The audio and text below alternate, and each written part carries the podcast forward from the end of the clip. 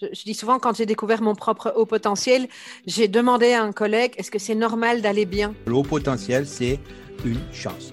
Enfin, j'ai eu cette sensation que j'étais reconnue euh, dans mon entièreté.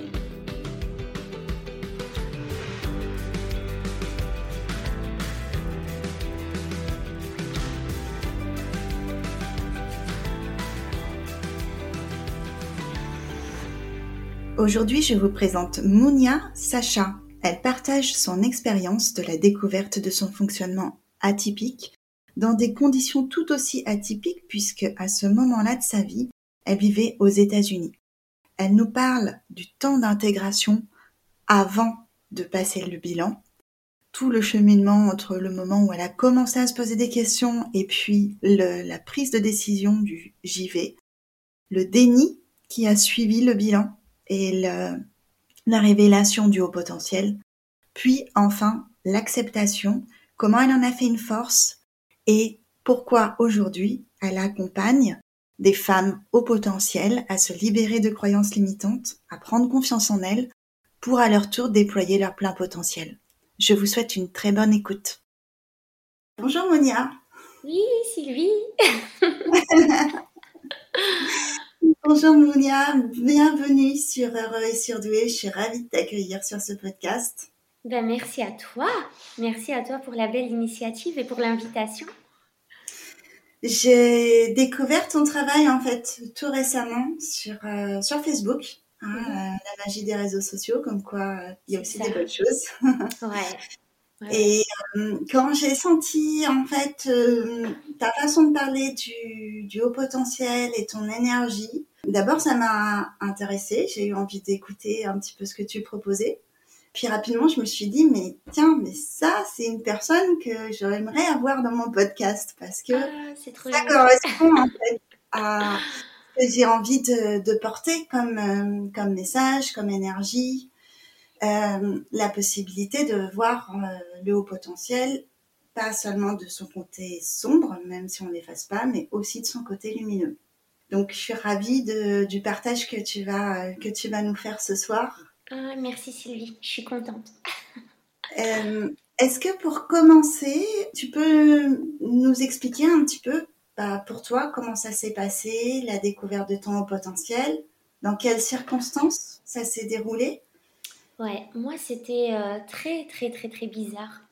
En fait, pour commencer, j'ai toujours rêvé d'avoir euh, une spécificité. Tu vois, parce que quand j'étais euh, enfant, c'était très très compliqué. J'étais tout le temps en décalage. L'école, c'était pas trop ça.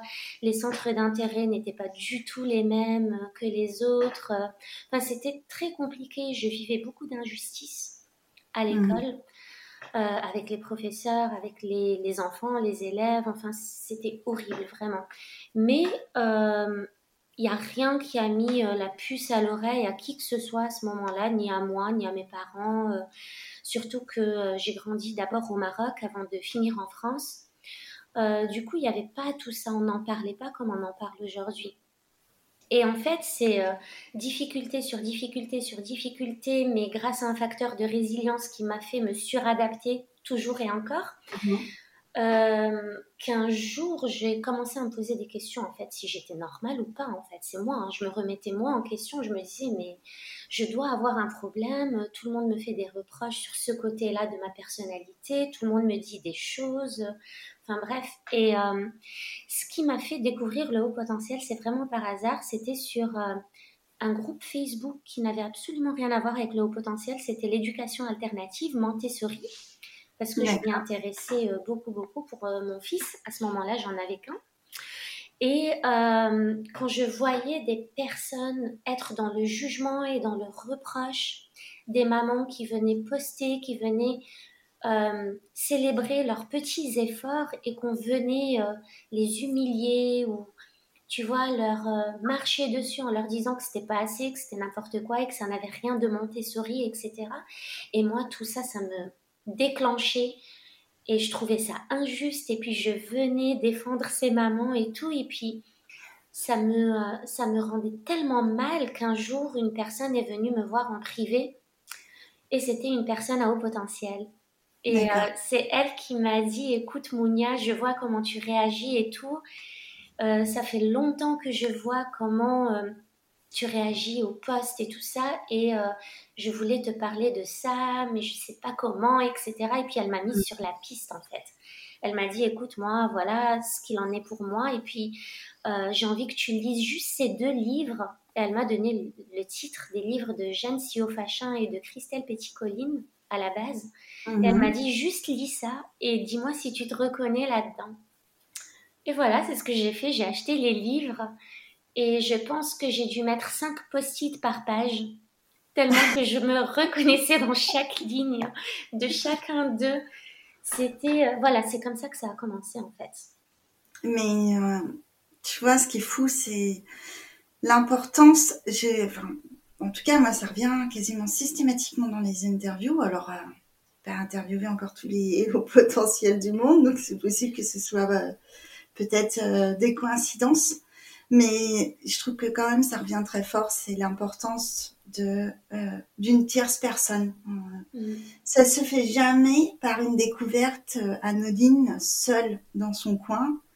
Euh, Il y a toujours quelqu'un qui vient mettre sur la piste, Ouais. qui, qui vient euh, allumer la petite flamme et dire, ben, en tout cas, en parler, l'évoquer, Ah oui, c'est sûr. et, et faire en sorte que euh, la, piquer ta curiosité pour que ensuite tu ailles euh, par Mm. toi-même faire des recherches et, et, et découvrir ce que c'est en fait. Non, c'est clair. Et puis je t'avoue que quand elle m'en a parlé, et puis elle avait utilisé le terme zèbre que je connaissais pas du tout. Mhm. Et euh, c'est que quand elle a dit surdouée, je me suis dit quoi, moi surdouée Mais j'ai jamais eu de 19 en maths. Tu vois, c'est c'est vraiment euh, les clichés, euh, les, les faux clichés en fait. C'est des clichés quoi qui m'ont repoussé encore plus en me disant non non non c'est pas possible, c'est pas possible. Alors que toute ma vie j'ai rêvé secrètement d'avoir de la magie dans ma vie, d'être en décalage grâce à quelque chose de beau, parce que moi je vois ça comme quelque chose de beau au final, tu vois. Et euh, ouais, voilà, ça s'est fait vraiment par hasard grâce à une tierce personne. Et encore, ça n'a évidemment pas suffi, c'est que je suis restée dans le, déni euh, quasiment trois ans, même après mon diagnostic. D'accord, ok. Donc euh, ça, c'est, je trouve ça intéressant, vraiment, si tu veux bien creuser. Du coup, déjà, comment ça s'est passé euh, le moment du, de, de la décision de passer le test? Comment Ouais, tu t'y es prise? Ouais. J'essaie de remonter un peu dans le temps parce qu'il me C'était il y a combien de temps? Alors moi, j'ai commencé à creuser cette histoire de haut potentiel en 2013. Mon fils avait deux ans. Donc tu sais, c'est quand tu te maries, que tu as des enfants, que tu commences à te remettre en question, à creuser sur toi, sur comment tu veux les éduquer. Moi, c'est comme ça Mm. que c'est Ouais. venu en fait. Et euh, donc j'ai creusé pendant deux ans avant de passer le test. Qu'est-ce qui m'a fait passer le test? C'est déjà bon, ces livres, les conférences. Après, j'ai été assoiffée de, de connaissances sur le sujet. hein. Je suis allée. euh, Boulimique. Ouais. ah oui, j'étais une boulimique de connaissances sur le sujet. J'ai, j'ai regardé toutes les conférences possibles, toutes les vidéos, euh, j'ai lu des articles, les blogs. Et à chaque fois que je me reconnaissais, je me disais, bon, bah, c'est peut-être vrai finalement, c'est peut-être vrai cette histoire-là, ça va peut-être me sauver la vie.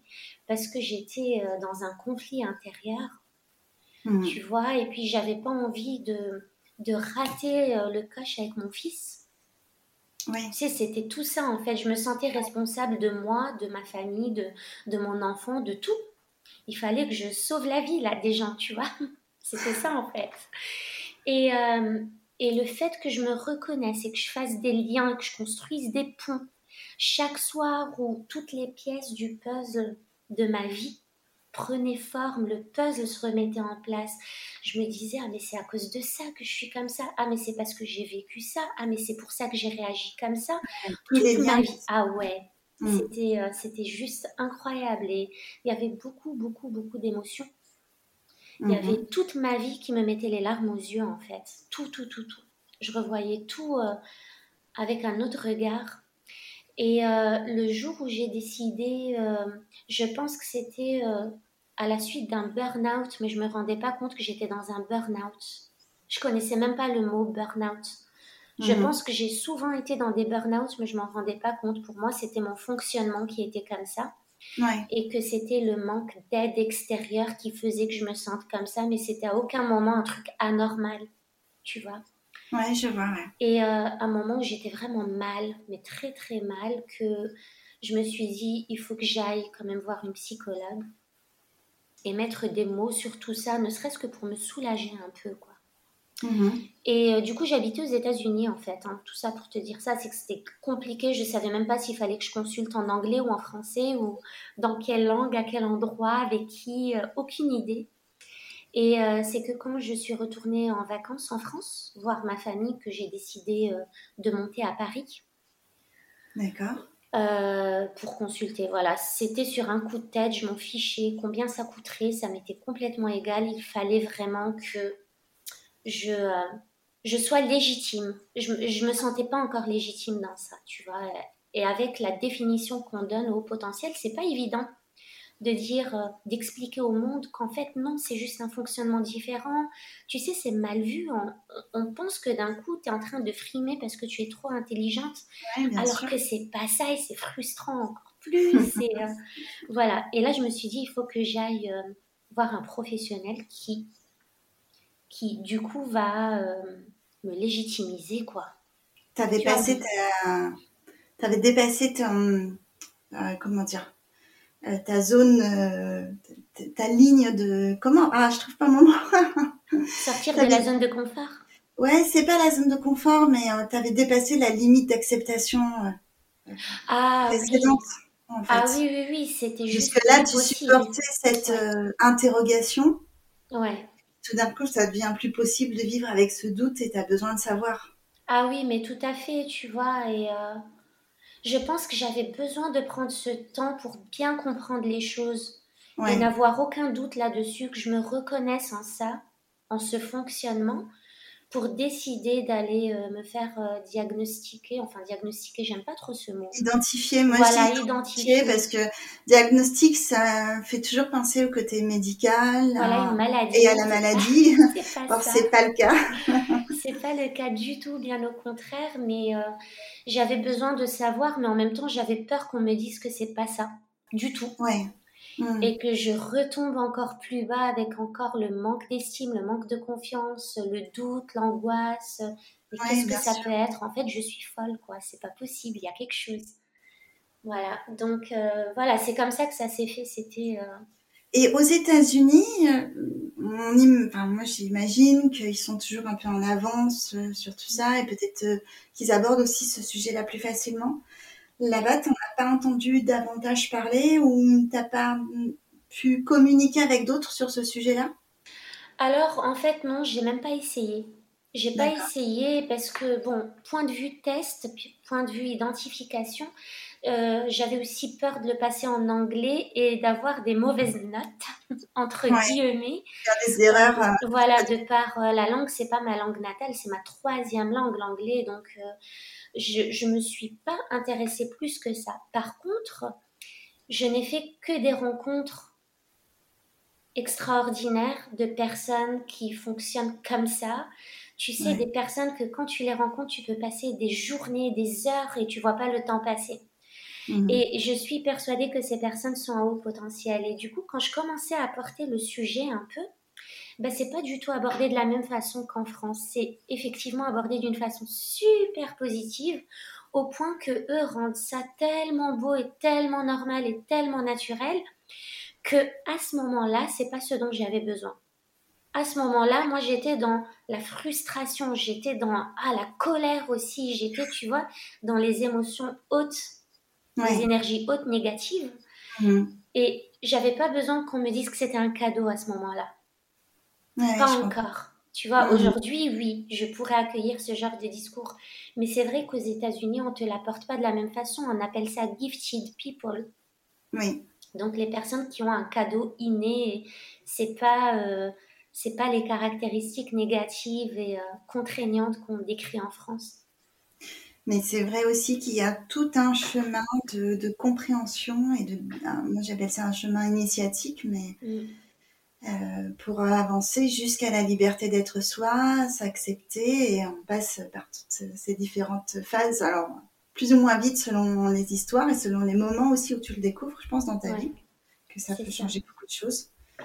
Non, c'est clair, c'est clair. Et puis, euh, en fait, quand, quand t'en parles et que tu te reconnais dans le haut potentiel, tu passes déjà par toutes les étapes du deuil. C'est le deuil de l'ancien toi, c'est le deuil de ton ancienne vie, c'est le deuil de, de certains projets, de certaines idées. Donc, effectivement, j'ai eu besoin de ce temps pour euh, passer par la colère, ensuite le déni, euh, la négociation, euh, la tristesse et enfin l'acceptation.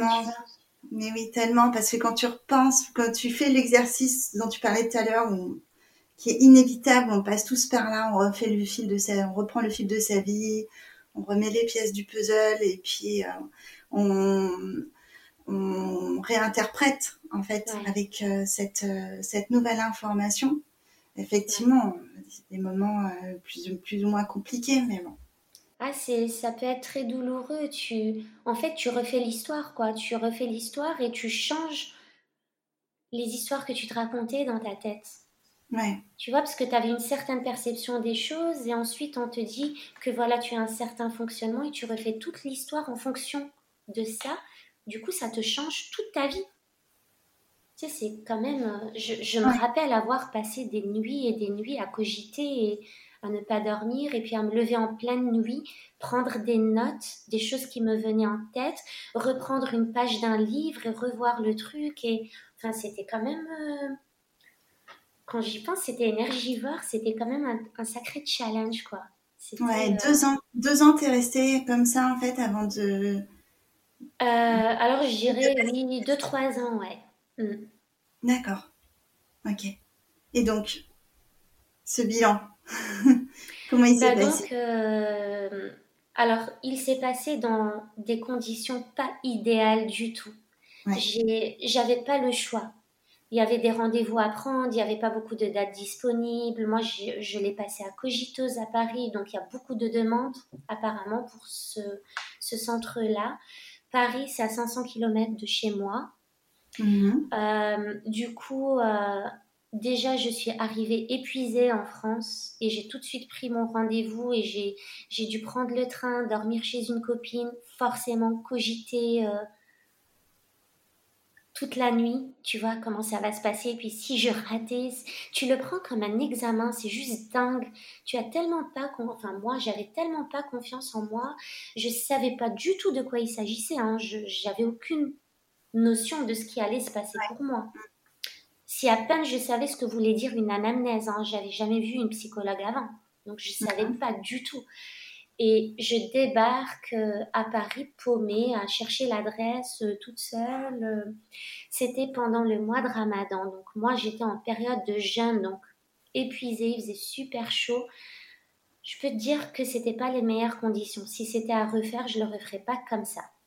D'accord, ouais. Et comment ça s'est passé? Je suis arrivée, j'ai été accueillie par une des psychologues de l'équipe de Jeanne Sio Fachan.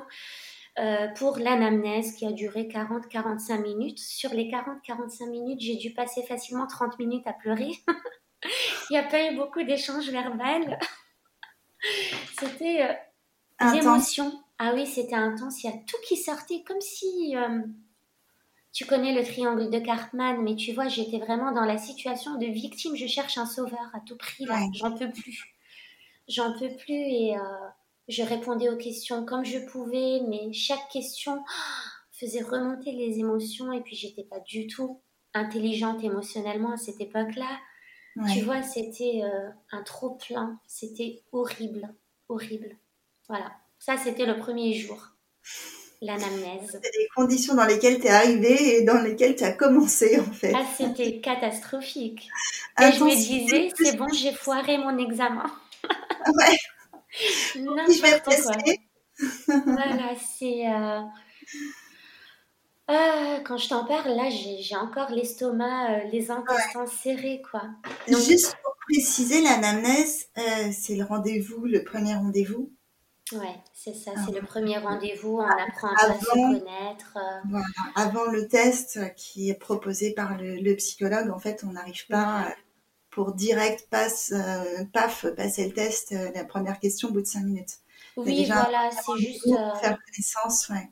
Ouais, faire connaissance et puis savoir un peu ton passé. Et puis, la première question qu'elle m'a posée, je me rappelle très bien, c'était qu'est-ce qui, qu'est-ce qui vous a amené à passer ce test? Et j'ai complètement bugué en fait parce que j'ai bugué, j'arrivais pas à répondre et j'avais l'impression d'être jugée.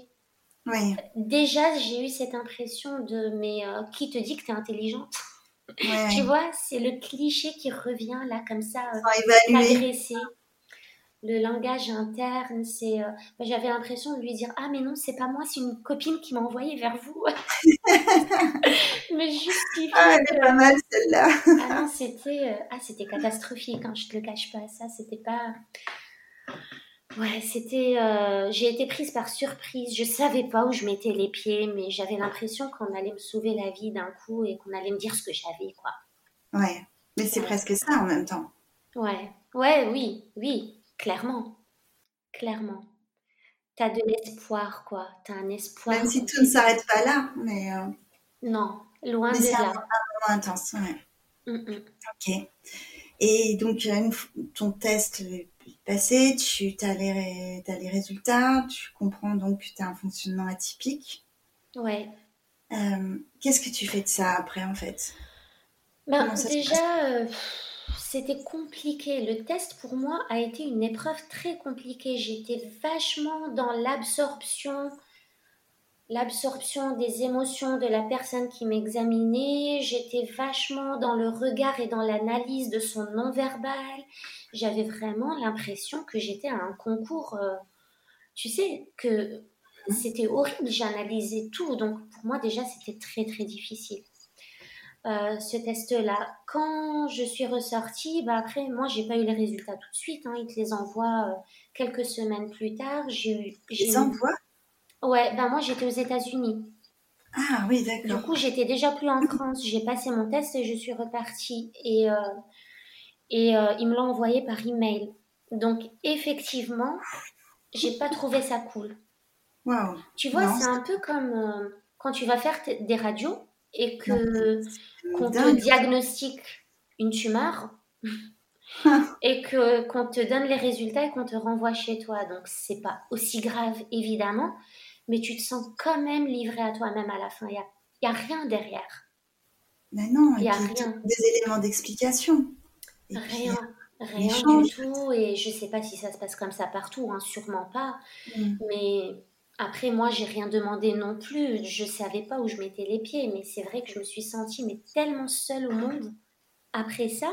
D'autant plus que mes résultats étaient hétérogènes, mais qu'on m'a quand même confirmé le haut potentiel parce qu'apparemment j'avais euh, des notes très très hautes dans certains items qui étaient très spécifiques à cette caractéristique-là, ce fonctionnement-là. Donc euh, euh, je comprenais rien, j'étais confuse et le fait d'avoir des résultats hétérogènes euh, m'a remis le doute. Je me suis dit qu'il s'était peut-être trompé, c'est pas possible. Et j'avais pas. Ah, c'est cercle infernal. Tu vois. Ouais, ça se finit pas. Euh, mm. C'est terrible, terrible, terrible. Tu, tu, passes ce bilan pour te sentir plus légitime. on te dit ça, et toi après tu sabotes le truc euh, te, avec encore les doutes, oui, mais peut-être que non, peut-être qu'il s'est trompé, euh, ouais.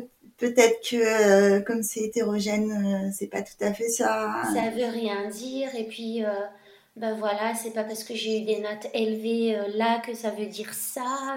j'ai juste dû compenser parce que j'étais très fatiguée pour le reste. Tu sais, mais n'importe quoi. Tu hmm. pars dans des analyses et je me suis sentie très très seule. J'ai dû contacter Jeanne Siofachin directement, euh, qui m'a pas répondu personnellement, qui m'a. J'ai eu des réponses euh, de certaines personnes, je pense, de son équipe. D'accord. Mais ça restait des réponses très euh, très très vagues et en même temps, euh, voilà. Je trouve ça fou parce que en plus, 2014, t'as dit? Ouais, 2014, 2013. Oui, Internet existait depuis longtemps. Enfin, Ah oui, oui, oui. Il y avait déjà des moyens de communiquer euh, en visio, euh, de, de se parler, de, de faire autrement. Le test, il me semble que je l'ai passé en fait en 2016. 2013, c'était la découverte du truc. J'ai laissé euh, écouler deux ans et demi, trois ans, et ensuite le test. Donc 2016, ouais. Ok. 2016, euh, c'était pas une question de manque de communication, c'est juste euh, aujourd'hui j'ai envie de dire euh, savoir-faire. Le savoir-faire de l'accompagnateur, de- des professionnels de l'accompagnement. Surtout là, en fait, moi, euh, je pense que j'ai tellement idéalisé le truc, c'est-à-dire, bah, c'est une personne qui est spécialisée dans le haut potentiel, donc elle doit, elle doit, tu vois, c'est le, elle doit connaître ça, elle doit savoir ça, elle doit se comporter comme ça. Elle nous connaît, donc elle doit, tu vois. J'ai mis la barre super haute, mais en fait, euh, c'est des êtres humains, euh, comme tout le monde, avec euh, leurs qualités, leurs défauts. Enfin, il n'y a rien de plus, quoi. Oui. Et puis après, c'est tout un organisme en fait. Elle, elle est, c'est vrai qu'elle a initié ce, ce mouvement, mais bon, en fait, ça la dépasse ça. largement aujourd'hui. Et du coup, aujourd'hui, qu'est-ce que tu conseillerais à quelqu'un qui envisage de passer le test et qui se pose des questions? Justement, j'ai eu une très jeune fille au téléphone euh, euh, il n'y a pas longtemps et qui, qui, qui m'a posé la même question parce qu'elle aimerait le passer, mais elle n'ose pas, et puis elle est en colère, et puis elle ne se reconnaît pas du tout dedans. La première chose que je conseille aux personnes qui souhaitent vraiment passer ce test, c'est déjà de trouver un psychologue qui soit vraiment spécialisé dans le haut potentiel, mais pas seulement, aussi une personne avec laquelle ils ont du feeling. Il y a quelque chose qui passe. On ne peut pas se faire accompagner par des personnes avec qui on n'accroche pas. C'est vraiment, vraiment pas possible. C'est Mhm. pas possible. Surtout quand on est dans cette situation-là, avec toutes les caractéristiques émotionnelles qu'on connaît, on a besoin de quelqu'un avec qui on accroche émotionnellement, avec qui il y a de l'affect. Si on n'aime pas la personne, euh, ça va pas passer. Donc, ça, c'était le premier conseil. Euh, Ben, moi, les personnes qui me demandent, c'est, elles me demandent est-ce que je dois le passer ou non? Mais ça, pour ça, il faut vraiment suivre son intuition. Tout ce que je peux leur conseiller, c'est de travailler sur leur peur aussi. Qu'est-ce qui leur fait peur? C'est ce que j'ai dit exactement à cette jeune fille. Elle a 22 ans, donc elle est super jeune. Elle découvre ça. En plus, elle est dyslexique et elle a eu une vie vraiment très très dure à cause de tout, tout ça. Euh, du coup, moi, je lui ai dit, écoute, travaille sur ta peur. Qu'est-ce qui te fait peur là maintenant? Ben, j'ai peur de foirer l'examen, j'ai peur de pas répondre, j'ai peur de répondre à côté, j'ai, j'ai peur de pas comprendre les questions, euh, j'ai peur d'un faux diagnostic, j'ai peur qu'on me dise que c'est pas ça et que je me retrouve avec autre chose, etc., etc. Bah, ok, mais c'est pas grave toutes ces peurs, c'est pas ça qui doit t'empêcher de passer ce test-là. Donc, Ouais. prépare-toi à tout ça. Au cas où ça arrive, qu'est-ce que tu vas mettre en place? Comment tu, tu vas faire pour vaincre ces peurs-là si elles se présentent, etc. Et au cas où, au pire, du pire, du pire, est-ce que tu vas survivre? Bah oui. Au pire, tu vas en rester là où tu en es maintenant. C'est tout. Il, il va rien t'arriver de dramatique. Tu vois Moi, je dirais même, euh, et si tu le fais pas, à côté de quoi tu prends le Tu risque passes. de passer Exactement, c'est soit tu prends le risque de le passer que ce soit pas ça, mais au moins tu auras éliminé une option, Ouais. soit tu ne prends pas le risque de le passer et toute ta vie, alors euh, je leur dis, hein, toute leur vie, ils vont vivre dans un mirage, mais vraiment le mirage de, mais et si je l'étais réellement, et si je passais à côté d'un accompagnement, et si je passais à côté de ma vie, et si, et si, et si, tu vois? Du coup, Mhm. autant avoir euh, de la clarté, quitte à vérifier auprès de plusieurs psychologues, parce que c'est ce que j'ai fait quand même, hein, parce que mon histoire s'arrêtait pas là. c'est ce que j'ai fait, mais au moins, au moins tu as une piste, au moins il y a du concret, au moins tu sais, tu repars Ouais. avec euh, des nouvelles choses à explorer. Et ça, c'est important quand même. Et même, comme tu disais, euh, si c'est pas ça, tu supprimes une option. Et, et même, hein, peut-être encore, tu peux aussi avoir la chance de euh, trouver une autre piste Exactement. aussi par la même occasion. Donc, euh, Exactement. Donc en fait, tu supprimes pas une option, tu t'ouvres le champ des possibles. ouais, c'est pas du gâchis, c'est pas, c'est pas perdu. Non. Et puis, euh, pour moi, c'est tout un cheminement, ça fait partie du chemin. Ça fait partie du chemin qui va mener au résultat que tu souhaites au final. Et puis, je pense que quand tu arrives devant le psychologue et que tu es prêt quand même à payer euh, presque. Euh, enfin, je sais pas, les tarifs sont, sont différents, mais c'est quand même pas donné. et à te mettre dans cette situation tellement inconfortable à prendre ce risque, c'est quand même pas par hasard. Je, je suis curieuse de savoir euh, quel est le pourcentage d'adultes qui décident par eux-mêmes de passer ce, bilan et qui finalement sont pas euh, révélés, qui ne se voient pas révéler leur fonctionnement au potentiel? Je serais assez curieuse de euh, savoir. Chez les enfants, je pense que c'est différent parce que euh, tu as, as d'autres choses, tu as les attentes des parents, tu as, as, plein d'autres schémas qui peuvent venir influencer tout ça. Mais chez les adultes, je, je, enfin, je sais pas. C'est vraiment une question que je me pose. Mais... Euh. C'est vrai parce que quand tu te... Euh, bah, je suis sur pas mal de groupes Facebook aussi. Hein. et même les personnes que j'accompagne. Dis-toi que j'ai euh, trois personnes que j'ai accompagnées à ce jour qui se sont découvertes à haut potentiel à travers mon coaching avec elles. Donc elles sont, elles sont venues pas au potentiel du tout dans leur tête, mais au final, elles se sont rendues compte qu'elles l'étaient et le diagnostic s'est avéré, tout ça. Mais, mais quand même, je me dis que si elles sont venues me voir, sachant que moi j'accompagne les personnes à haut potentiel, c'est qu'à la base, elles se sont reconnues là-dedans, c'est pas possible. Il y a quelque chose qui les a fait vibrer. Ouais. C'est ça. C'est ça. c'est dingue, c'est juste dingue. Euh, mais comme toi, je sais pas si tu l'as remarqué, mais moi, ça me le fait maintenant. Euh, J'identifie très vite les fonctionnements euh, au potentiel autour de moi. Euh, Évidemment. Il y a des, pas toujours, hein, il y a des personnes pour lesquelles je je suis pas sûre. Et je me dis peut-être que, mais il y a des personnes pour lesquelles j'ai aucun doute. Et c'est. C'est tellement flagrant. Exactement. voilà. C'est comme le nez au milieu de la figure, en fait. Ouais, c'est ça. Puis des fois, tu as envie de leur dire, mais t'oses pas, mais puis tu les mènes sur des pistes. Et euh, après, il y a les personnes qui, depuis toujours, le vivent bien. Donc ces personnes-là, c'est les personnes qui ne se posent même pas la question, en fait. Tu sais, elles n'ont pas eu de problématiques parce qu'elles ont eu un environnement favorable à leur développement. Donc ça, c'est cool, on s'en rend pas compte. Mais c'est les personnes qui, qui en souffrent ou qui en ont beaucoup souffert et qui cherchent des solutions, ça, c'est des personnes, pour moi, c'est les personnes que j'ai vraiment envie d'aider et de leur montrer un autre chemin, quoi. Et de leur dire, hey, attends, c'est juste à cause de ça, t'inquiète pas, quoi. Ouais. Ou c'est juste grâce à ça. oui.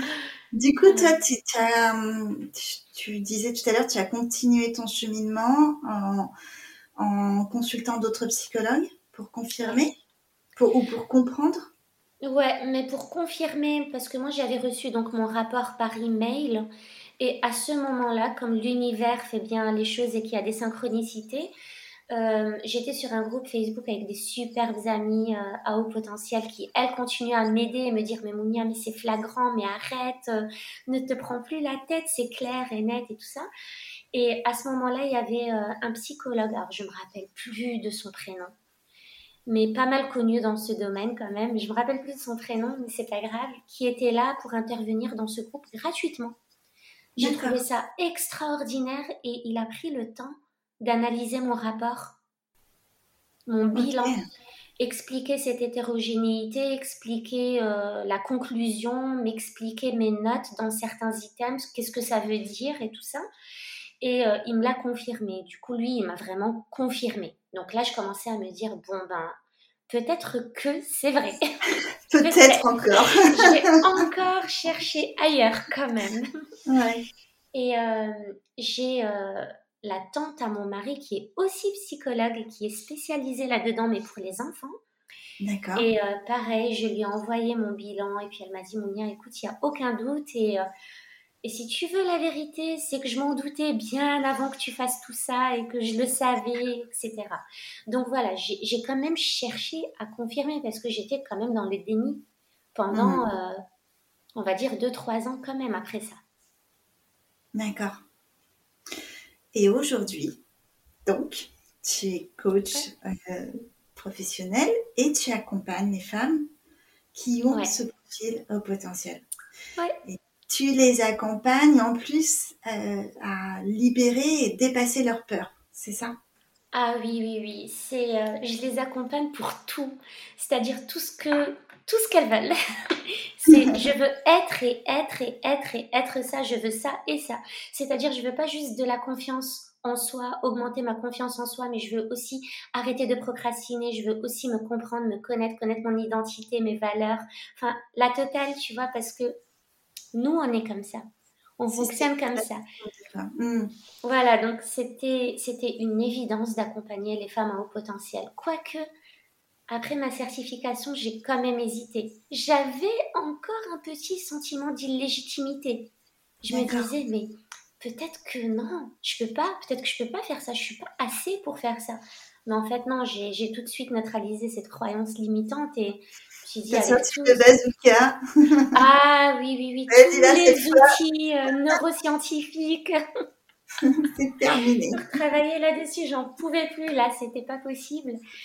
Et euh, non, c'était une évidence. Et effectivement, je me sens tellement alignée à cette clientèle, à ces personnes, à ces femmes, quoi, à leurs problématiques, euh, à leur cheminement. Euh. Non, c'est une évidence, ouais. Et je voulais quand même te poser la question, c'est que toi, tu as un passé de, de chimiste, c'est ça? Oui, c'est ça. Chimiste. tu as travaillé dans l'enseignement mhm. aussi? Oui, j'ai fait ma petite enquête un petit peu. tu m'impressionnes. Tu l'as pas caché. Euh, et euh, comment tu as, décidé en fait de faire du coaching? C'est qu'est-ce qui s'est passé? C'est quoi le cheminement qui t'a amené au coaching? J'arrive toujours pas à mettre les mots dessus. J'arrive pas à mettre les mots dessus. Moi, dès lors que j'ai commencé, euh, dès que j'ai eu mon premier enfant, mon centre d'intérêt a un peu euh, changé, tu vois, il a dévié. Euh, j'adore la chimie, j'adore les sciences, mais je me sentais pas à ma place dans un labo. J'avais besoin du concret. Moi, je, je fabriquais des molécules qui allaient servir à la fin de la chaîne, à la fabrication de molécules pour des médicaments pour finalement être dans le milieu pharmaceutique. Mais ça me dérangeait d'être au début de la chaîne. Moi, j'avais envie d'être à la fin, de voir le résultat, l'impact sur le monde, l'impact sur les gens, sur les patients. Donc déjà, ça me dérangeait, ça. Tu vois, je me disais, mais j'apporte rien au monde. Moi, je suis au tout début. Non, j'ai envie d'avoir de créer des liens, tu vois, d'être en relation avec les gens, de, de voir ce que ça fait dans leur vie. Et à côté de ça, j'avais mis en place plein de nouvelles choses dans ma vie. Montessori, le minimalisme, le zéro déchet, les couches lavables, enfin tout ce qui a trait euh, à l'éducation des enfants, enfin plein plein de choses. Et je commençais à mettre ça très très vite en place. J'incarnais ça et j'avais envie de le transmettre du coup. Tu vois, donc je transmettais aux gens, j'ai aidé les gens, j'étais sur des groupes, j'avais créé mon propre groupe euh, Facebook pour aider les mamans, aider les femmes. Donc je faisais du coaching, mais j'appelais pas ça coaching, j'apportais de l'aide pour aider les autres. Quoi. Mhm. Euh, à quel moment vraiment euh, j'ai voulu devenir coach? C'est quand on est revenu en France en 2018 et que on m'a annoncé que je pouvais pas défendre ma thèse finalement. Tu sais, il y avait plein de choses qui se sont passées qui ont fait que je ne pouvais pas défendre ma thèse. Alors que j'avais travaillé dix ans dessus, je l'avais rédigé, enfin c'était presque prêt quoi. Euh, du coup, plutôt que de prendre ça comme un choc qui allait me pourrir la vie, je l'ai pris comme un tremplin. Je me suis dit, ok, je suis libérée de ce poids parce que de toute façon, je me sentais pas bien, mais là, c'est pas venu de moi, donc c'est venu de l'extérieur, c'est top. Je culpabilise pas. Je vais pas décevoir les gens en me disant euh, j'ai abandonné. Non, c'est venu de l'extérieur, ça m'a rangé. Mhm. Et euh, je me suis dit je vais rebondir. Avant d'atterrir dans le coaching, j'ai essayé d'intégrer les études de médecine. Parce que 10 ans des tests, c'était pas assez, tu comprends Donc je me suis dit, tiens, je vais repartir dans 20 ans de médecine. ça me fait rire avec le recul. Parce que euh, je recherchais le côté social, le côté humain, le côté résultat concret sur une personne et tout en gardant le côté scientifique parce que j'adore ça, la recherche quand même. C'est euh, tout ça. Voilà. Mm. Ouais, tu vois, de tout englober là-dedans. Euh, finalement, ça n'a pas abouti. Et euh, ensuite, j'ai eu une problématique dans ma vie qui a fait que je suis allée rechercher des solutions sur Internet, sur YouTube, et je suis tombée sur mon formateur. Je savais pas qu'il allait devenir mon formateur, euh, qui parlait dans cette vidéo comme s'il s'adressait à moi. En fait, c'était dingue. Tu sais, quand tu tombes sur justement ces personnes qui te font vibrer parce que tu as l'impression qu'elles parlent de toi.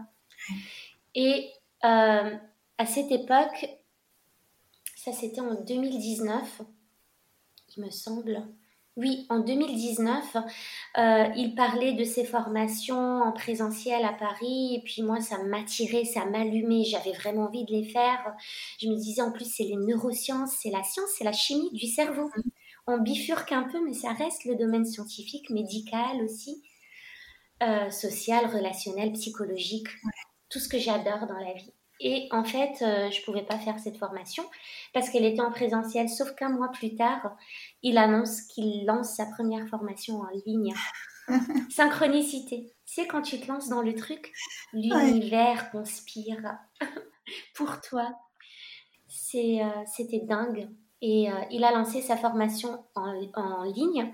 Et tout de suite après, il y a eu le confinement. Donc ça tombait super bien parce que même les personnes en présentiel passaient en ligne.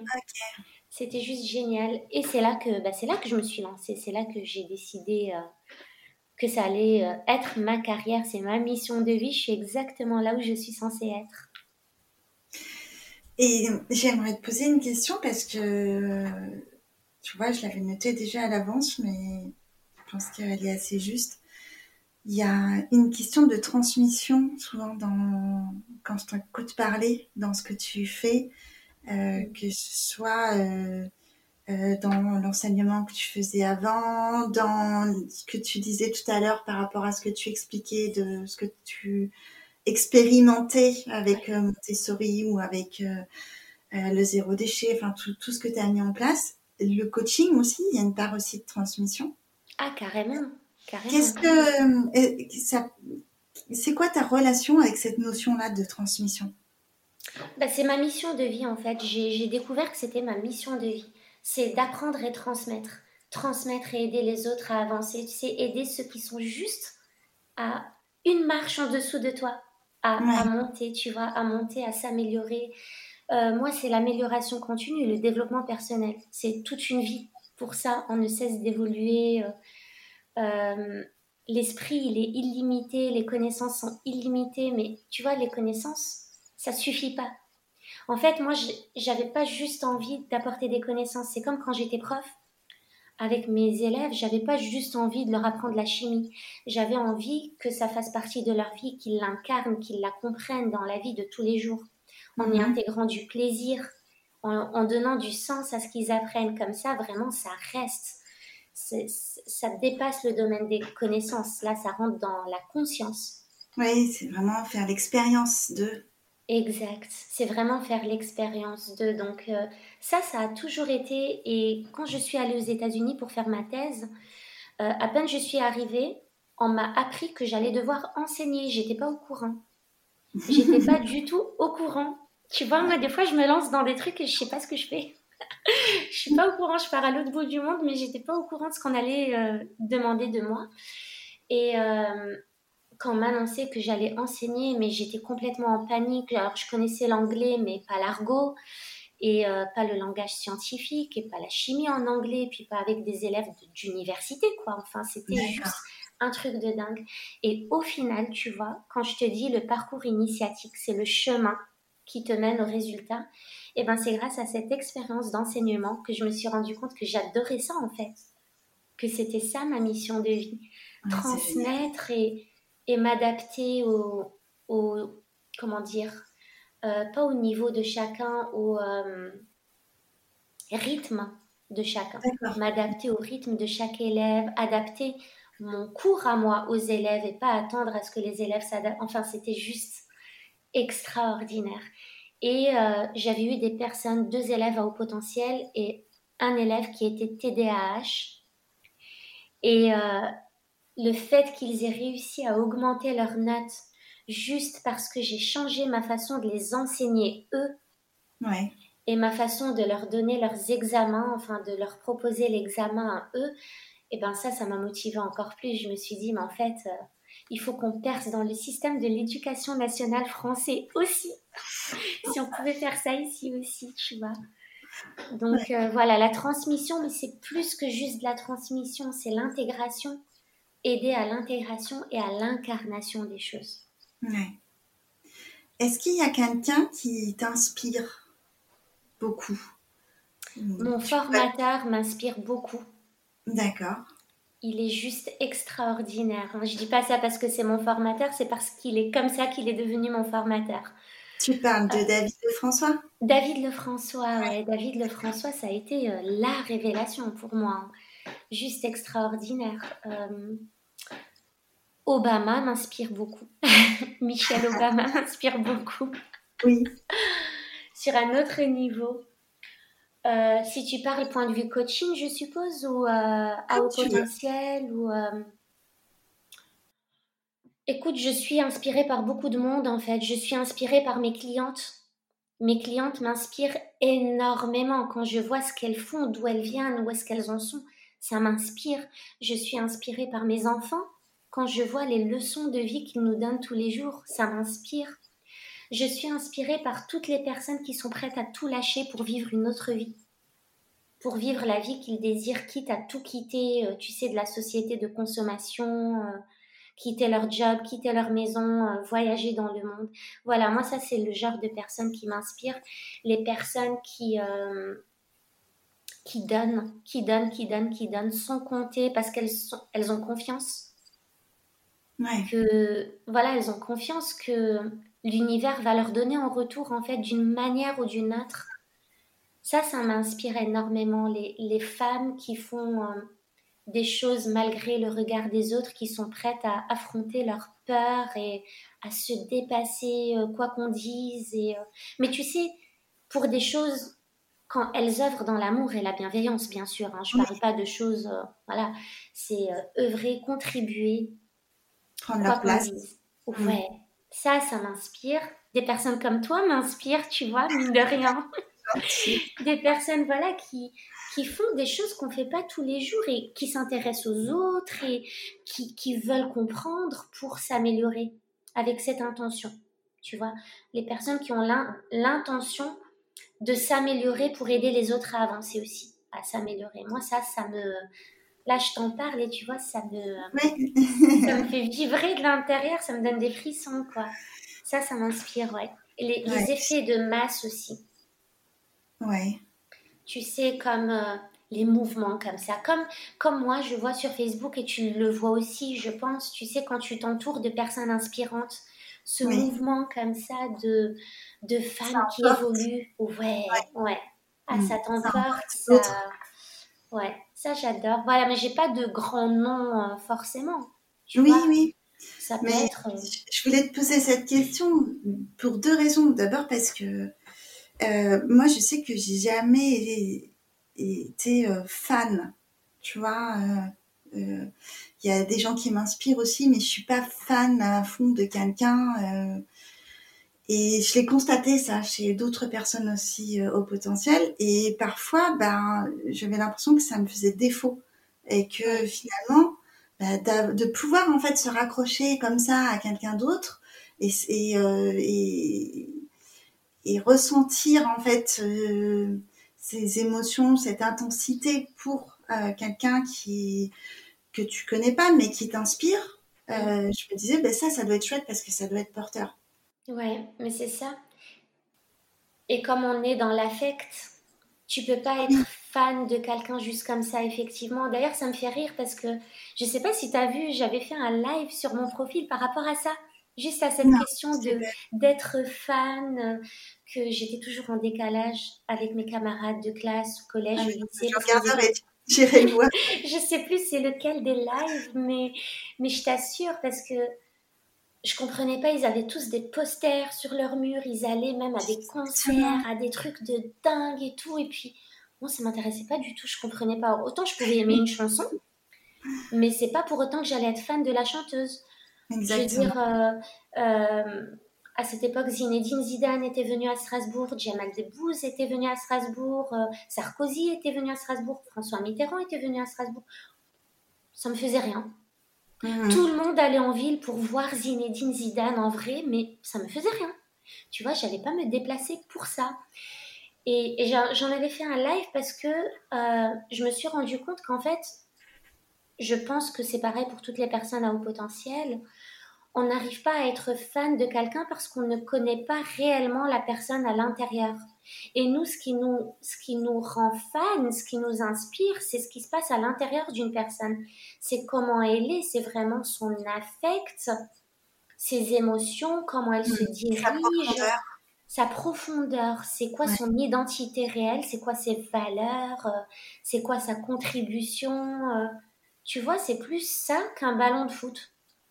Oui, mais du coup, on se retrouve aussi à euh, être inspiré par euh, des personnes, euh, comment dire, qui ont une aura très forte, comme tu disais Michelle Obama ou Mandela. Ouais. Ah oui. donc oui, ça c'est des personnes inspirantes, mais en même temps, c'était un peu loin en fait. Ouais. C'est quand même un peu loin pour que ça tracte vraiment, tu vois, que ce soit vraiment au quotidien. Euh, oui, tu as l'impression qu'elles sont trop. Euh, qu'on est trop distantes. Oui, voilà, c'est ça. Bah, c'est pour ça que je te dis que je suis inspirée par mes clientes. C'est-à-dire qu'il n'y a pas besoin de se référer à des personnes célèbres, en fait. Mais, ta cliente peut avoir les caractéristiques à 100% de Michelle Obama. Mhm. Tu vois, sans avoir... Euh, tu vois ce que je veux dire? Tu as les valeurs, tu as cette euh, contribution au monde, ce sourire, euh, cette confiance, euh, cette beauté, que ce soit physique ou morale, ben, c'est pareil que Michelle Obama. Donc en fait, c'est pas Michelle Obama qui m'inspire, c'est ce qu'elle dégage. Et ce qu'elle dégage peut être dégagé par n'importe qui. Mm-hmm.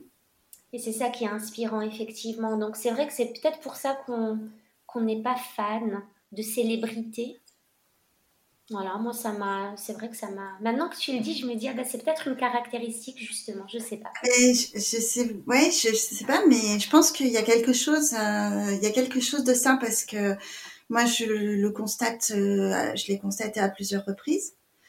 Et euh, ben, en même temps, moi, ça me fait du bien aussi de l'entendre, de le partager parce que pendant longtemps, par exemple, à l'adolescence, comme tu disais, quand tu as toutes tes copines qui ont des posters affichés sur les murs, Bon, bah, je vais en mettre un aussi, apparemment.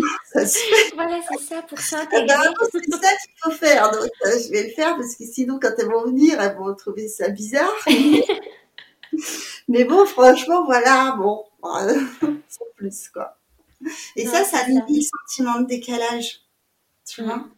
Et ce sentiment de décalage qui est un peu euh, qui gêne en fait, qui embarrasse, avec lequel on ne sait pas trop quoi faire, on ne comprend pas d'où ça vient, euh, pourquoi, pourquoi ce sentiment et, puis bah, quoi faire avec ça, quoi. Mm, mm. Donc, vas-y, vas-y. Non, j'allais juste dire, euh, les femmes à haut potentiel aussi, elles sont connues pour avoir euh, un facteur de résilience plus élevé que les hommes. Donc nous, on va vraiment rebondir et se suradapter à, à beaucoup de situations. Et ça me fait penser à une image de, que j'avais posté il y a quelque temps de, tu sais, d'une clémentine à laquelle il manque un quartier et dans lequel tu vas placer une gousse d'ail. Donc c'est pas parce que tu vois, c'est pas parce que tu t'adaptes que ça veut dire que tu es à la bonne place en fait. Ouais, ouais, ouais. Et ça c'est important de, de s'en rappeler quoi. Ouais. Et donc la deuxième raison pour laquelle je voulais te poser cette question, c'est que euh, en fait tu m'épates parce que tu fais un live tous les jours sur ta page Facebook. C'est un défi que je me suis lancé très récemment, ça. Et je me dis, enfin très récemment, tu en es à combien là? À 58 jours, je pense. Ouais, bah ça fait pas deux jours ou trois jours, tu vois. Et euh, je trouve ça, euh, euh, ça, je trouve ça inspirant parce que déjà, c'est tous les jours tu changes de sujet, tous les jours tu partages des choses où on sent que tu mets ton cœur. Et je me disais, mais où trouve-t-elle toute cette inspiration? Parce que moi, je me sentirais un peu sèche, en fait, tu vois, par rapport à cet exercice-là. Et donc, c'est pour ça aussi que je voulais te poser cette question. Hmm. Ben, je pense que tu penses que tu vas te sentir sèche, mais une fois que tu vas commencer vraiment à... voilà, bon, déjà la masterclass, je pense que ça va te, tu vois, te redonner pas mal de confiance. Mais c'est vrai que j'aurais pas fait ça tout au début de ma carrière professionnelle, c'est sûr. Tu vois, c'est, euh, j'ai quand même beaucoup travaillé sur moi, un travail en profondeur, et, et moi j'ai toujours aimé les challenges. J'ai besoin de défis. Le défi, ça me fait vivre. Et me lancer ce défi ne m'a pas trop posé de soucis. Euh, parce que tu sais, on a toujours des choses à dire. Regarde avec toi, là, on pourrait discuter des heures. Avec d'autres personnes, voilà, tu pourrais discuter des heures. Donc, des sujets comme ça en profondeur, il y en a toujours, toujours.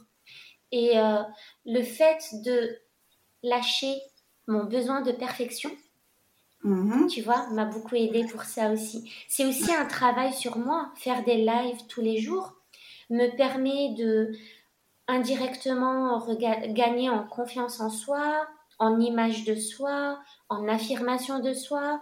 La confiance en soi va augmenter parce que je m'engage. Donc plus tu t'engages, plus ton cerveau se dit, elle, quand elle s'engage, elle va au bout des choses, elle le fait, donc elle va le faire. Donc même quand tu vas te fixer un autre objectif plus tard, ton cerveau va être persuadé qu'il va le réaliser, cet objectif, tu vois, mm. que c'est possible parce que tu l'as déjà fait. Donc il y a tout ça aussi qui me motive, c'est que mon cerveau est en train de, travailler en même temps que je fais ça, tu vois. C'est pas juste la question de faire un live par jour, c'est qu'est-ce qu'il y a derrière. C'est s'accepter, s'aimer, c'est être capable de faire un live même quand ça va pas, même quand je suis fatiguée, même, tu vois, pour aussi montrer aux gens que ben, tout est possible et que la perfection n'existe pas et que c'est ok, que c'est pas ça qui va retirer quelque chose à, à votre valeur, quoi.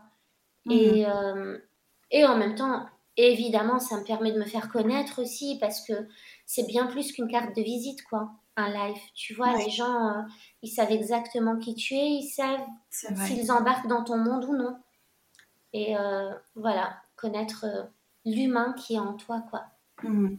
Donc tout ça, tu sais, tu y mets du plaisir et tu y mets du sens. Et c'est ça qui te permet d'atteindre un objectif. Donc là, tu te dis, mais où elle trouve cette énergie? Ben, En fait, c'est pas où est-ce que tu trouves l'énergie, c'est quand tu y mets du plaisir et que tu donnes du sens à ce que tu fais que tu as l'énergie, c'est automatique. Ouais. C'est la motivation intrinsèque, en fait. Si. Pardon, tu allais dire. Non, non, vas-y, non, non, t'inquiète pas. Euh, s'il y avait quelque chose à refaire euh, dans ta vie pro ou perso, euh, ce serait quoi? À refaire différemment? C'est une bonne question, ça. Franchement, si je devais te répondre comme ça, instantanément, je te dirais je referais rien parce que c'est tout ce que j'ai fait, même mes plus grosses erreurs qui m'ont permis d'en arriver là. Donc je te dirais je, je referais absolument rien parce que je, me sens un peu comme euh, Santiago. Je ne sais pas si tu as lu L'Alchimiste. Oui, je. Voilà, mais exactement comme lui, partir loin, loin, loin pour revenir à la case de départ pour trouver ton trésor. Donc, j'ai envie de te dire, je referai rien. Par contre, ouais. Euh, par contre, une chose que je changerai et que du coup maintenant j'ai changé et que je mets en place tout le temps, c'est d'être consciente de quelle est mon intention avant chaque, chaque action. Oui, d'accord. Vraiment tout faire avec intentionnalité. Ça, je veille à faire ça tout le temps, tout le temps. Parce qu'avant, je faisais pas ça. Et c'est ce qui m'a mené à des résultats bizarroïdes comme une thèse non défendue parce que mon intention de base, quand je suis partie aux États-Unis, c'était pas réellement pour faire une thèse, c'est que j'étais assoiffée de découverte et d'aller ailleurs et, découvrir d'autres cultures, d'autres personnes. Et ça, ça a clairement joué sur le résultat obtenu au final. Tu vois? Mais en même temps, c'est ce chemin qui m'a permis d'être là aujourd'hui. Donc, tu vois, je referai rien vraiment dans ma vie. Mm. Tout est toujours parfait, comme dit François Lemay. Tout est toujours parfait. Mm. Euh, je t'avais proposé euh, pour, euh, pour terminer de choisir une citation. Alors, je sais que c'était compliqué. Alors, si tu veux, tu peux en dire deux ou trois, hein, mais euh, si tu en as une en particulier qui te tient à cœur et sur laquelle tu veux dire un mot ou deux, ce serait parfait. Bah, une en particulier qui me tient à cœur, c'est vraiment celle de Mark Twain. Ils ne savaient pas que c'était impossible, alors ils l'ont fait. Ça, c'est c'est tout ça. Ça, c'est la vie. Ça, c'est vraiment euh, la citation à retenir. Un condensé. Pardon? Un condensé. Oui, oui, oui, oui. C'est génial parce que finalement, euh, il n'y a pas de limite dans ce qu'on peut faire. Nos capacités n'ont pas de limite. Notre cerveau n'a pas de limite. Euh, l'abondance n'a pas de limite. Tu vois, c'est. les limites, on se les crée nous-mêmes on se fixe des limites. C'est la société qui nous fixe des limites. Mais quand on ne sait pas que quelque chose ne peut pas être atteint, on le fait. Tu vois, quand, je suis partie aux États-Unis, j'étais très jeune. Je suis partie vraiment comme ça, toute seule, d'un coup, sans savoir où je mettais les pieds, mais ça m'appelait. Si on m'avait dit, si, si j'avais laissé le temps aux gens de me projeter leur peur, je l'aurais peut-être pas fait. Je me serais dit, mais c'est impossible, effectivement. Mais en fait, non. et c'est pareil pour tout un enfant, si on lui disait à la base que c'était impossible de marcher, il ne marcherait jamais. Tu vois, et c'est pour ça que c'est bien qu'il ne sache pas euh, encore parler au moment où ils doivent apprendre à marcher. Ouais, et tu vois, on projette tout de suite nos peurs à nos enfants. Non, non, non, grimpe pas là, tu vas tomber. Non, tu vas tomber. Non, tu vas te faire mal. Alors que peut-être pas en fait. Il va peut-être pas se faire mal, au contraire. Mais ça, c'est une citation qui, qui me fait penser aussi à l'histoire de Thomas Jefferson tu vois, euh, à qui on a dit que c'était un cancre, à qui on a remis une lettre à l'école et on lui a dit de donner cette lettre à sa maman. Lui, il savait pas ce qu'il avait écrit dedans. Et en fait, dans la lettre, euh, tu es un cancre, il c'est un cancre, euh, il peut rien faire, euh, nous on doit le virer de cette école, c'est pas fait pour lui, etc. Mais sa maman, quand elle lui a lu la lettre, elle lui a dit en fait, ton professeur dit que tu es un génie euh, que tu as des, connaissances incroyables, une curiosité incroyable et que les professeurs ne sont pas à ta hauteur et que c'est pour ça qu'ils peuvent plus t'enseigner parce qu'ils peuvent pas t'offrir ce dont tu as besoin, tu vois, tu es extraordinaire. Et c'est que quand sa mère est décédée, qu'il a retrouvé cette lettre où il avait écrit qu'il était un cancre. Si on lui avait dit que c'était un cancre à ce moment-là, il y aurait cru. Il aurait développé le comportement du cancre avec les émotions qui vont avec, il n'aurait rien fait. Dans cette image, ouais. Ouais. Et ça, cette, cette histoire, moi, elle m'a fait pleurer hein, la première fois que j'ai lu, euh, que j'ai lu ça. Mais, euh, mais voilà, ils ne savaient pas que c'était impossible, alors ils l'ont fait. Donc, en fait, quand on veut faire quelque chose, on doit juste y aller sans écouter ceux qui nous disent que c'est pas possible, parce qu'ils ne font que projeter sur nous leur propre peur. Ouais. Même si c'est difficile, même même si c'est difficile, du moment que c'est un appel de l'âme, mhm. il faut y aller sans écouter l'ego. Du moment qu'on fait les choses par désir. Est-ce que tu veux euh, ajouter quelque chose? Un mot de la fin Oula Ben oui, ça fait une heure déjà qu'on discute. Ouais, mais tu vois, on pourrait parler des heures et des heures. Euh, je sais absolument quoi, pas quoi rajouter, mais euh, j'ai envie de dire aux gens en fait que, voilà, au potentiel ou non, le développement personnel euh, doit être accessible à tout le monde et ça doit être euh, quelque chose à prendre sérieux par tout le monde. On est là, moi pour moi, on est sur Terre pour nous développer personnellement. On n'est pas là pour le mettre au boulot dodo, on est là vraiment pour grandir, pour nous comprendre et pour contribuer. Tu vois et euh, au potentiel ou non, j'ai juste envie de dire aux gens de vraiment investir en eux. C'est essentiel parce que moi aussi, à l'époque, je me disais, mais n'importe quoi, c'est quoi, c'est pas vrai, euh, c'est pas possible que les gens réussissent, ils affichent leur bonheur comme ça, c'est que c'est pas vrai, etc. Mais en fait, c'est vrai, tout est vrai, c'est pas des mensonges, c'est pas une arnaque. Et quand, j'ai su ça, tu vois, j'avais aussi envie de le crier sur les toits, quoi. Tout ce que j'ai cru, qui n'était pas possible et en fait très accessible. C'est à qui veut le saisir. Voilà, c'est tout ce que j'ai envie de dire aux gens, c'est euh, allez-y, foncez si vous avez des souffrances, des, problématiques et que vous avez envie de vous en sortir, bah, sachez que c'est possible, tout simplement. J'aime bien quand tu dis à qui veut le saisir. Je trouve ça très joli en fait. À qui veut les saisir, ouais, parce que ben c'est là que on en revient à la connaissance ne suffit pas. Tu sais, quand on te dit que fumer tue, même si c'est écrit sur les paquets de cigarettes, ça n'empêche pas les gens de fumer. Donc c'est à qui veut, à qui veut se laisser, euh, laisser l'information pénétrer au domaine de la conscience pour subir une transformation intérieure. Mhm. Et pas que ça reste juste surfacique comme ça. Parce qu'on sait, on sait tout. Tu vois, toi, tu vas parler dans tes coachings de certains outils, tu vas parler de l'hypnose, tu vas parler de la méditation. On, on parle de ces choses-là, on sait que manger sainement, c'est bien, c'est bon pour la santé, le sport, etc. Mais à un moment donné, il faut mettre les actions en place pour vraiment incarner ça, pour que ça transforme des vies et pas que ça reste juste euh, là, Ouais, à flotter. euh. Oui, c'est tellement vrai parce que on voit bien qu'aujourd'hui, avec euh, Internet, on est à une époque où toutes les informations, tous les savoirs sont accessibles. Tu te poses une question sur n'importe quel sujet, tu vas dans Google, tu trouves ta réponse. Ouais. En fait, tous les savoirs sont accessibles. Mais après, c'est qu'est-ce qu'on fait de ces savoirs, comment on les utilise, comment on les intègre et comment on les incarne? Mm. Qu'est-ce qu'on choisit d'incarner? C'est Ouais. ça, c'est une autre étape. C'est le travail d'une vie.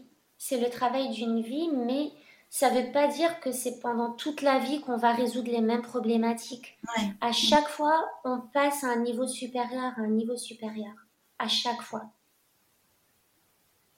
Euh, ce que je voulais dire aussi, juste pour en finir, c'est que euh, les gens, j'ai envie que les gens soient confiants que quand ils agissent dans l'axe du cœur, vraiment l'univers conspire pour les aider. Tu vois, après, il y a des synchronicités, ils doivent juste être réceptifs au message. Quand, quand tu as un, un désir, par exemple, tu n'aimes pas ton travail, tu as envie de changer de travail parce qu'il te pourrit la vie, parce que tu es mal, parce que tu as, fait un burn-out, parce que ça t'empêche de passer du temps avec tes enfants, etc. Donc, tu es dans cette souffrance-là. Dès lors que tu décides, avec amour et désir, que tu ne veux plus de cette vie-là, l'univers conspire pour t'aider et te montrer le chemin. Ça, je l'ai expérimenté, mais tellement de fois dans ma vie que j'en suis tellement confiante. Et j'ai envie que ces personnes aient confiance en ça. Voilà, c'était les mots de. Eh ben, c'est un beau message pour terminer. Merci beaucoup, Mounia. C'était un vrai Mais je bonheur. t'en prie. Merci à toi, Sylvie, c'est très gentil. À bientôt. À bientôt. Et voilà, cet épisode avec Mounia Sacha se termine. J'espère qu'il vous a plu. Si c'est le cas, laissez un petit commentaire. Vous pouvez m'écrire sur sensatypique.com. Je serai curieuse de savoir ce que vous avez aimé, les sujets sur, lesquels vous vous questionnez et les personnes que vous aimeriez entendre. Si vous avez des questions par rapport à l'épisode qui vient de s'achever, vous pouvez aussi me les transmettre. J'y répondrai dans deux semaines. Vous trouverez dans le descriptif l'adresse mail pour joindre Mounia directement. Et je peux déjà vous dire que l'épisode suivant sera un peu différent puisque j'y reçois deux invités et que nous parlerons de diversité cognitive au travail. À très vite, bye bye